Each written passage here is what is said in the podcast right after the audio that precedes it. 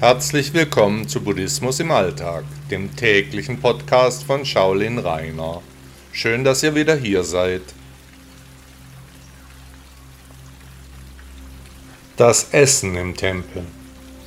Auch heute wieder berichte ich im Podcast über meine Zeit im Shaolin-Tempel China vor fast 40 Jahren. Es geht heute um das Essen im Tempel. Das Essen im Shaolin-Tempel ist traditionell sehr bescheiden, natürlich vegetarisch und sehr gesund. Die Hauptspeise ist natürlich Reis, der gleichzeitig die Sättigungsbeilage ist, der mit Tofu und Gemüsen, Früchten und Beeren abgerundet wird. Buddha und seine Anhänger waren Bettelmönche, das Essen stammte hauptsächlich aus den Almosengängen, die er mit seinen Anhängern meist am Morgen unternahm. Wer in Südostasien Urlaub macht, kann noch heute die Mönche bei ihrem täglichen, morgendlichen Ritual betrachten.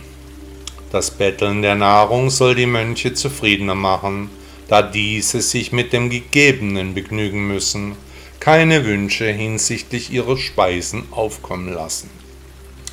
Die Spender der Nahrung erwerben durch das Geben gutes Karma, was im Übrigen schon lange vor Buddhas Lebzeiten in Indien so üblich war eine Regel, die augenscheinlich übernommen wurde.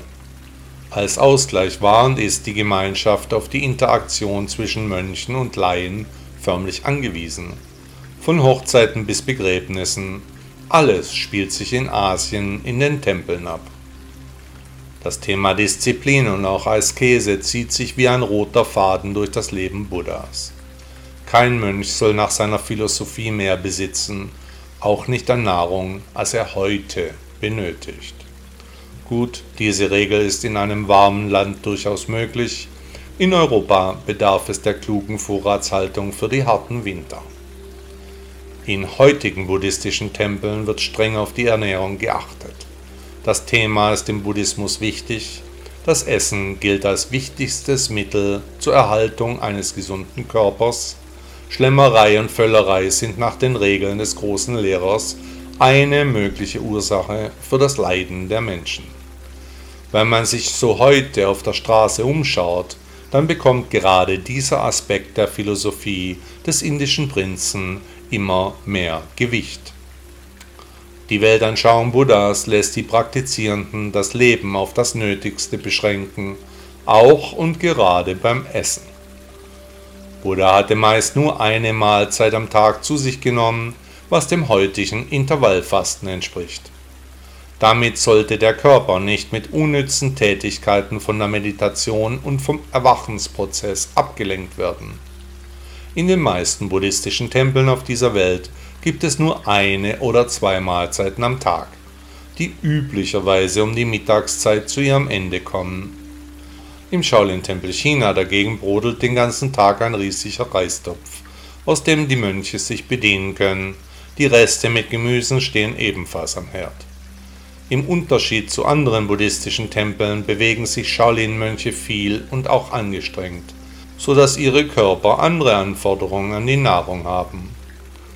Es hat sich gerade in Thailand und Südostasien durchgesetzt, dass die Mönche am Abend Fruchtsäfte oder Suppen zu sich nehmen, die häufig von Gönnern gespendet werden. In den nächsten Tagen hören Sie weiter über meine Serie Das Essen im Tempel. Der Weg ist das Ziel.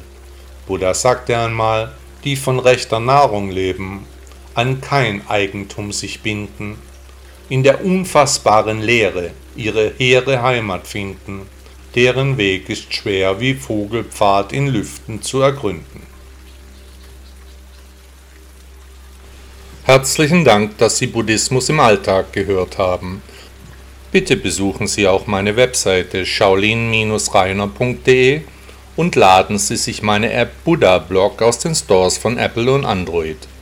Tausend Dank und bis morgen.